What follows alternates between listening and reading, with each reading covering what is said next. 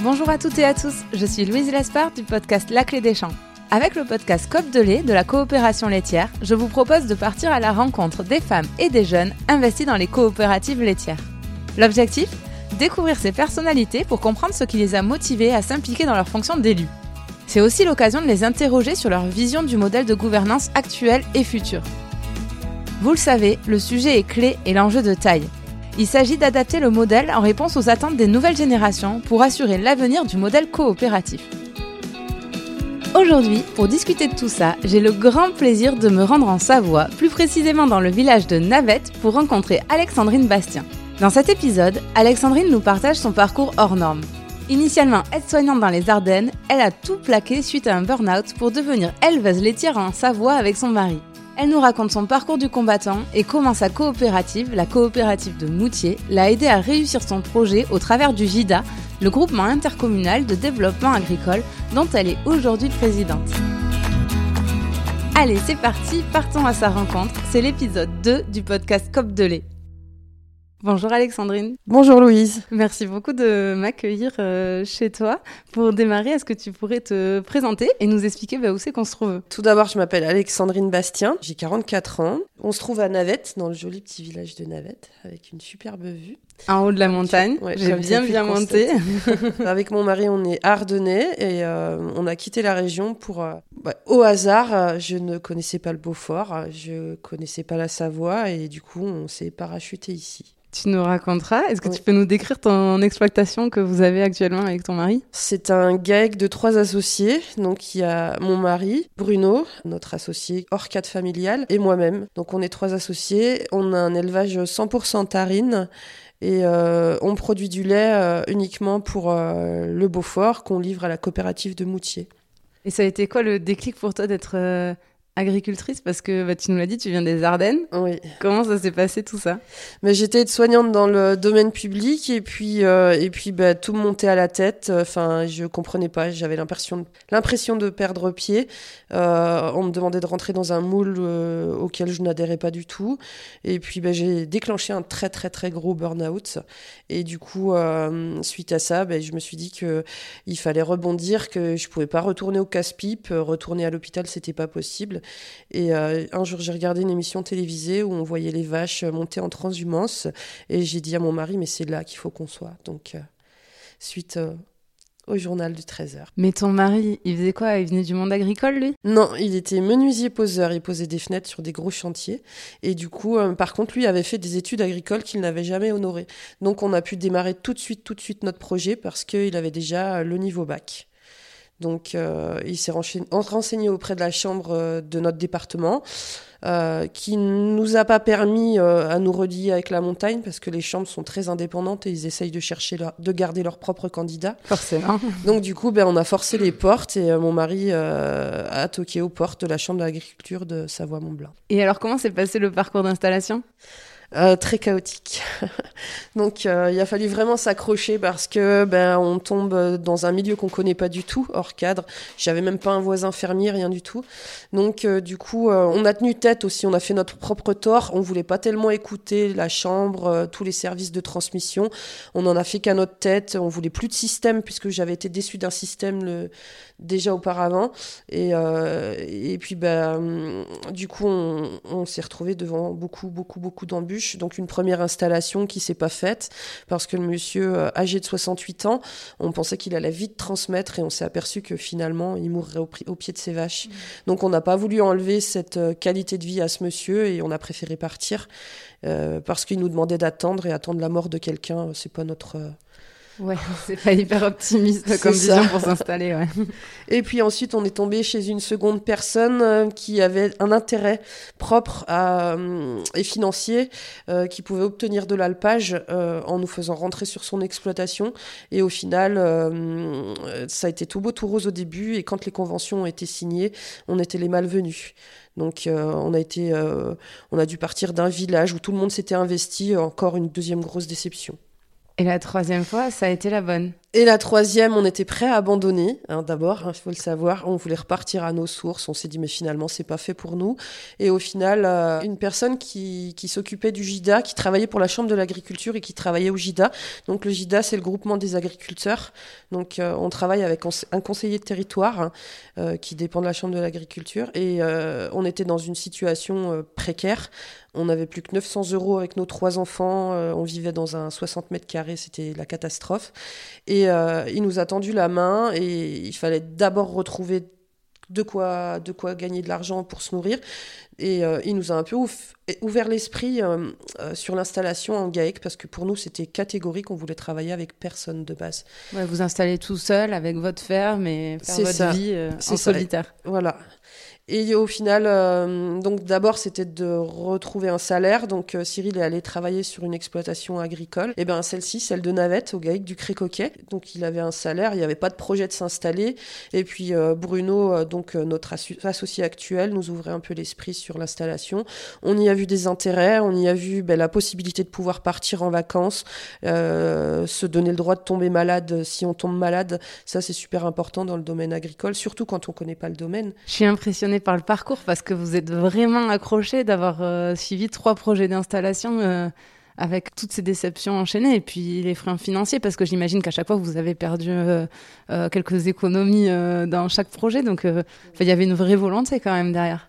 Tout à fait, ouais. ouais. Au niveau financier, ça c'était vraiment un, un gros point noir de l'installation parce que, euh, alors à savoir qu'on est parti de zéro, hein, on avait, euh, on, on est parti vraiment de zéro, donc comme quoi c'est possible. On n'avait rien, on n'avait pas d'argent de côté, on n'avait rien, juste une maison à vendre, mais dans les Ardennes ça valait pas grand chose. Et oui, l'aspect financier, donc c'est que quand on s'installe, il y a un point qui est assez compliqué, c'est euh, tout ce qui est les études économiques, les études de bâtiment. euh, donc on nous oblige à les faire au niveau de la chambre, ça coûte très très cher.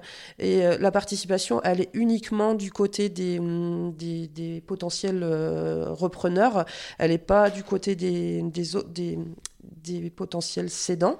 Et du coup, euh, donc tout est sur nos épaules, euh, il faut tout couvrir, c'est des études qui coûtent vraiment, enfin, c'est des études à quatre chiffres. Et euh, du coup, ben, quand ça échoue, euh, on n'a pas de contrepartie, on n'a rien derrière. Les études, il a fallu les sortir. Et ça, financièrement, c'était super compliqué. Et tu nous disais que tu étais euh, voilà que tu arrivé que tu vouliez vous installer euh, seul euh, un peu envers et contre tous sans l'aide de personne. Est-ce que tu penses que tu as souffert de l'image qui est parfois renvoyée notamment par les médias du monde agricole, de ces institutions j'entends par là les chambres, les COP, les assurances etc. Est-ce que c'est ça qui t'avait guidé vers ce chemin-là? Alors de base non parce que je refusais toutes ces aides-là en fait. Moi je voulais vivre euh, d'amour, d'eau fraîche, de vache et de lait et c'est tout et de fromage. Et euh, au final, ben, quand on rentre dans le domaine, moi personnellement, c'est c'est une histoire personnelle, je me suis sentie un petit peu agressée. Je me suis dit mais qu'est-ce que ça cache? Enfin, j'étais très méfiante sur tous ces, ces intervenants dans le monde agricole et au final. euh, euh, quand on baisse un petit peu les barrières et qu'on écoute ce qu'on nous a à nous, ce qu'on a à nous dire, enfin, j'ai l'impression qu'on doit choisir nos assurances, qu'on doit choisir euh, nos syndicats, enfin, euh, qu'on nous impose tout ça, qu'on n'en veut pas forcément. Et au final, euh, quand on baisse un petit peu la garde, ben, c'est essentiel. On a besoin de ces personnes-là parce que parce que c'est eux qui sont à même de de bien nous assurer, de bien nous conseiller au niveau bancaire, enfin, de, de bien être syndicalisés. Et... Oui, et l'agriculture marche parce qu'il y a un collectif euh, derrière en fait et des organisations euh, qui aident parce que seul c'est bah, avec euh, toutes les difficultés du métier pour le coup c'est vraiment compliqué. Exactement. Même carrément, pour moi, c'est impossible. Ouais. Et justement, donc on t'a proposé, tu nous as parlé du JIDA. C'est quoi le JIDA C'est quoi son fonctionnement Ce qui t'a aidé à t'installer au final que tu as accepté de suivre? Alors, c'est un intervenant agricole, mais au niveau euh, territorial. Donc, c'est une petite structure euh, qui est très importante, euh, dans laquelle on développe des, hum, des projets collectifs. Donc, il n'y a rien d'individuel, c'est tout du collectif. Et euh, donc euh, là, on a un gros gros volet donc au JIDA. C'est, je dis on parce que euh, bizarrement, je suis devenue présidente du JIDA. Euh, C'est magnifique ça. Je me suis trouvé une vocation de base, euh, voilà, enfin c'était pas trop mon truc et puis ben, ça m'a permis de prendre énormément confiance en moi, de vraiment bien connaître le domaine agricole territorial, de comprendre plein de fonctionnements et puis ben, au niveau des intervenants politiques aussi ça c'est très important parce que moi je suis pas très basée sur la politique donc euh, voilà on a tous besoin des uns des autres, des communes, des, ben, agriculteurs comme nous, hein, parce qu'en montagne, s'il n'y avait pas les vaches, il n'y aurait pas les pistes de ski, je pense. Hein, ou alors, il faudrait mécaniser au détriment de l'écologie. Donc euh, voilà, donc le GIDA, je reviens sur, ta question de base, c'est euh, donc un groupement, c'est un collectif agricole dans lequel on développe des projets collectifs. Donc on a un gros gros volet, nous nous concernant, c'est euh, le parcours à l'installation, c'est ce qu'on appelle le cédant repreneur. Donc on travaille en partenariat avec la Chambre de l'agriculture et puis ben, quand on a un candidat donc comme nous qui viennent d'ici ou d'ailleurs, donc on les propose de les accompagner l'installation. Donc on, lui ouvre déjà euh, le champ des possibles, on fait connaître les installations qui sont potentiellement reprenables ou, euh, ou en reprise ou en association. Et euh, on travaille avec la coopérative donc euh, de Moutier. On a aussi euh, la coopérative d'EM. Et on propose un parcours à l'installation en deux phases. Donc la première phase, c'est les découvertes de, des exploitations potentiellement reprenables. Et donc on paye la personne pour aller travailler sur ces exploitations. Donc elle a un salaire. donc comme ça, elle découvre, elle découvre et les personnes et les lieux et la production. Et si la personne voit une exploitation qui l'intéresse plus que d'autres. Donc au bout de six mois, on passe en phase 2. Et euh, sur cette phase 2, donc là, elle est vraiment euh, sur la même exploitation. Ok, elle passe six mois dans l'exploitation qu'elle a choisie euh, suite à ses passages dans les différentes fermes les six mois d'avant. Voilà, c'est ça. Donc le projet, il est financé par la coopérative, enfin par les coopératives laitières donc de notre secteur, et on a l'accompagnement de la chambre de l'agriculture. Et euh, donc, on fait intervenir euh, les personnes dont on a besoin, on conseille euh, le, futur repreneur. Et, la COP aide aussi financièrement à l'installation, c'est-à-dire qu'on peut récupérer une partie des intérêts qu'on emprunte à la banque pour, pour les parts sociales. Et elle finance aussi bah, les diverses études là, qui coûtent cher. Les diagnostics et tout ça. C'est ça, exactement. Donc, euh, euh, c'est notre volet. Enfin, on a plein d'autres volets au niveau du, du, du GIDA. Et, mais euh, voilà, c'est le point. Ok. Et donc, au bout des donc six mois à découvrir des fermes, six mois sur la ferme qu'il a choisie, qui lui semble pertinente pour son projet. C'est ça. Et ensuite, il s'installe? Ensuite, bah, il s'installe, voilà. Bon, après, la chambre intervient aussi, hein, et puis, et puis, bien sûr, c'est dans, c'est dans un but aussi de, de s'installer pour la coopérative. C'est pour, bien sûr. pour assurer que la COP assure le renouvellement des générations. Exactement, c'est ça c'est quand même, euh, enfin, je trouve ça génial comme euh, modèle et comme système parce que c'est vraiment idéal. D'une part, on a accès euh, tout d'un coup à toutes les fermes qui sont à reprendre, que ce que j'imagine, l'accès à l'information n'est pas toujours évident quand on n'est pas là-dedans. Mhm. Et ensuite, de tester dans la vraie vie, de voir si on s'entend avec les gens qui sont présents sur l'exploitation pour s'associer derrière. Enfin, c'est super quoi. Bah oui, c'est génial et c'est aussi sans obligation d'achat parce que si ça fait pas, ben ça fait pas non plus. Hein. Mais c'est pas le but. Mais en général, ça fait ce système-là, il, rassure quand même. Ouais, et surtout en élevage laitier, pour le coup, c'est vraiment un exemple concret d'action de COP, euh, d'essayer de favoriser le renouvellement des générations euh, là-dessus, parce qu'il y a beaucoup de freins quand même en élevage euh, laitier à l'installation, et puis, puis j'ai l'impression que les repreneurs sont pas non plus nombreux à toquer à la porte. Enfin, tu vas me dire. Alors c'est pas faux, c'est pas faux parce que bah justement, comme l'image agricole en ce moment avec le le green bashing et tout ça, bah, elle n'a pas forcément une belle image. Euh, ici, on est confronté en milieu montagnard, on est confronté à, eh ben, il y a aussi euh, tout ce qui est euh, station de ski qui génère pas mal de travail en saison. Donc, avoir une exploitation, pourtant c'est possible. On a beaucoup d'agriculteurs qui pratiquent les deux l'hiver. Donc on peut allier plaisir et puis bah, deux plaisirs à la fois, le ski et, et l'élevage. Et, euh, alors moi, ce que je ressens, euh, si nous, on n'était pas parti euh, à la base notre parcours et qu'on n'avait pas osé lâcher prise et, et y aller coûte que coûte et qu'on s'était pas parachuté bah, en montagne à la base, donc ça aurait pu être dans les Hautes-Alpes, mais là c'était la Savoie. Et ben, si on n'avait pas lâché prise, on n'a aucune information des, des, divers départements, quoi. Mm. Parce que après, nous ici, on est quand même dans un, un système euh, extensif. Et euh, ben, par chez moi, j'aurais pas voulu être agricultrice, même si j'admire beaucoup les agriculteurs de, de ma région d'origine. Mm. Mais euh, moi, c'est ce que je voulais. Je voulais un système extensif. Et qu'est-ce qui t'a poussé à devenir présidente du JIDA Parce que du coup, c'est quand même un beau retournement de l'histoire, quoi. Alors, c'est comique parce que j'avais pas tellement envie d'avoir des responsabilités comme ça. Je manquais peut-être encore un peu trop de confiance en moi. Euh, je me dis, mais est-ce que je vais réussir à mener le bateau? Euh, et puis au final, j'ai, j'ai bizarrement euh, une amie maintenant euh, qui s'appelle Maureen, qui elle a le même parcours que nous. Elle vient d'Alsace. Elle est passée par ce système-là. C'est ça qui est, qui est génial. Et elle a décidé de rentrer au JIDA et du coup ça m'a motivée aussi parce qu'on part dans la même direction. Là essentiellement on est, on est quand même pas mal de femmes, donc on a un autre regard sur le développement du JIDA. là ce qu'on veut avant tout c'est recréer du lien parce que si on laisse tout partir, tout tomber, euh, c'est compliqué quoi.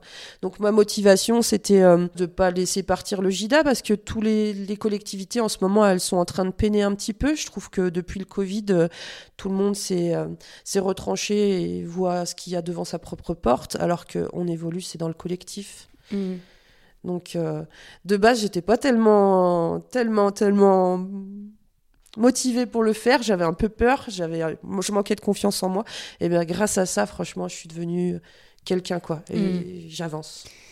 ce, manque de confiance, euh, c'est souvent un problème des, des femmes de se dire je suis pas légitime. Et comme tu dis c'est important d'avoir une mixité parce que ça apporte un autre regard etc comment euh, bah, le JIDA les COP euh, elles peuvent travailler pour qu'il y ait plus de profils comme le tien de femmes de hors cadre aussi qui s'insèrent dans les coopératives pour la pérennité du modèle aussi parce qu'il faut que des agriculteurs continuent à s'investir comme euh, et donnent de leur temps comme tu le fais pour que tout ça existe. Est-ce mm. que tu penses qu'il y a des actions qui pourraient permettre de, de favoriser tout ça?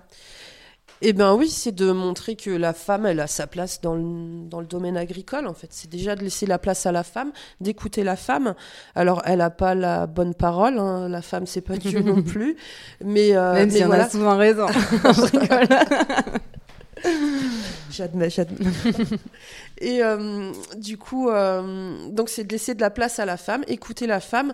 Et mais, mais voilà, on cherche pas nous les femmes à casser tout un système. Voilà, je pense qu'on a tous besoin des autres. L'homme a besoin de la femme, la femme a besoin de l'homme. Et euh, si on ouvre un petit peu l'esprit, je pense qu'on peut, peut aller loin, quoi. J'aime beaucoup aussi, c'est prendre exemple. Là, j'ai mon prédécesseur de, sur, sur l'écurie, c'est, enfin de, de l'exploitation sur le GAEC, c'est mon voisin. Euh, quand j'ai besoin d'un conseil, quand j'ai besoin, voilà, on va chercher un petit peu ce qui s'est passé à l'époque. Après, on en fait ce qu'on en veut. Mmh. c'est important d'écouter les conseils. Et du coup, tu trouves qu'il y a de plus en plus de de femmes qui sont aujourd'hui qui s'investissent euh, comme toi? Alors euh, oui, personnellement, je trouve qu'il y en a de plus en plus. Bon, de base, je sais pas si on nous a laissé aussi facilement notre place parce que le monde agricole c'est quand même un monde masculin. Euh, mais oui, ça évolue. Je sais pas si c'était un acte volontaire. Je pense que ça manque d'investissement, on va dire général, de, de, de, des hommes, des femmes en général. Donc la femme, on a peut-être profité un petit peu de cette faille pour pouvoir s'immiscer. Et finalement, ben, je trouve que c'est mal. Bien sûr qu'il faut être terre à terre, bien sûr qu'il faut de la force, faut rouler les balles de foin, faut tout, mais je pense que la sensibilité de la femme, elle peut apporter beaucoup de choses au niveau du monde agricole. Mmh. Ben, je vais passer aux questions de, ferme. Qu'est-ce qui te rend fière à toi de t'investir comme ça dans le JIDA et d'en être présidente? Avant tout, c'est de la satisfaction personnelle. Et euh, toutes ces voix-là, qui de base, c'était pas pour moi, enfin, je pensais que c'était pas pour moi, elles m'ont permis d'évoluer personnellement. Euh, et puis, ben, c'est de pouvoir, euh, de pouvoir s'ouvrir aux autres et donner aux autres. Et puis, et, ce parcours, moi, je l'adore et j'aurais jamais voulu avoir une autre vie que ça, en fait. Parce que c'est ça qui m'a forgé.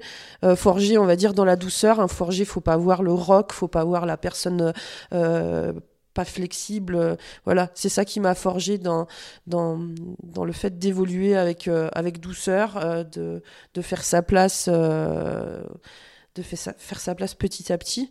Et puis, ben je suis fière de moi en fait, tout simplement. Enfin, j'ai plus besoin du regard des autres. Maintenant, je me regarde en face et j'espère que que cette assurance en moi, ben, je pourrai la transmettre. Mais c'est tout ce qu'on te souhaite. Et la dernière question, c'est aussi qu'on peut te contacter, suivre euh, ton actualité ou peut-être celle du syndicat du Beaufort? Enfin, comment on peut suivre un peu tout ça? Alors euh, moi personnellement euh, non, j'ai pas vraiment le temps pour ça. Euh, par contre euh, oui effectivement on a un service communication euh, au syndicat du Beaufort euh, pour lequel ils, ils se donnent à fond. Enfin moi je trouve ça génial. Ils ont un, site internet, un compte Instagram qui est qui est vraiment très actif. Eh ben très bien, on ira voir ça. Bon, eh ben mille merci Alexandrine de nous avoir partagé ton parcours et bravo pour toute cette abnégation. C'était vraiment impressionnant de découvrir tout ça. Ben, merci à toi d'avoir pu m'exprimer à ce sujet et puis je vais pouvoir m'entendre. Carrément. À très vite.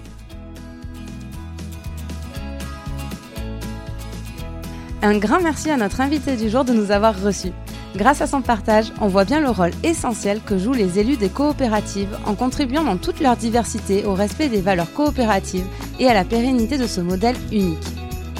Si vous souhaitez poser des questions, vous pouvez contacter la coopération agricole laitière. Et n'oubliez pas de vous abonner au compte Twitter COP laitière, COP C-O-O-P, tiré du 8, laitière au pluriel. COP de lait est un podcast de la coopération laitière en partenariat avec La Clé des Champs. La création sonore est signée Margot Labarthe du studio de production M'entends-tu À très vite pour un nouvel épisode.